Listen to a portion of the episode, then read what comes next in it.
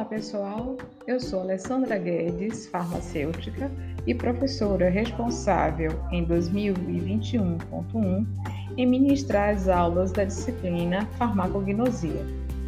E neste primeiro contato com vocês, eu gostaria de dar as boas-vindas e falar um pouco sobre esta disciplina.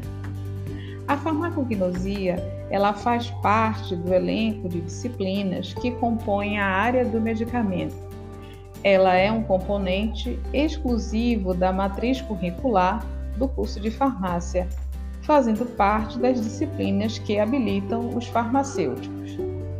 A farmacognosia é, portanto, uma ciência farmacêutica que vai estudar fontes naturais na perspectiva de encontrar substâncias que sirvam de ponto de partida para a produção de medicamentos ou que apresentem uma aplicação farmacêutica.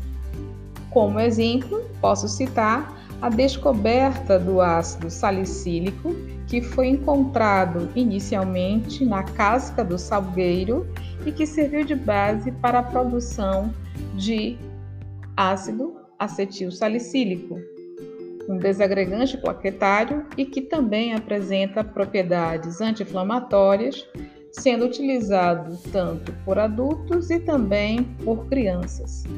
Podemos também citar, como exemplo, o uso do óleo do fígado de bacalhau, que é uma excelente fonte de vitaminas A e D.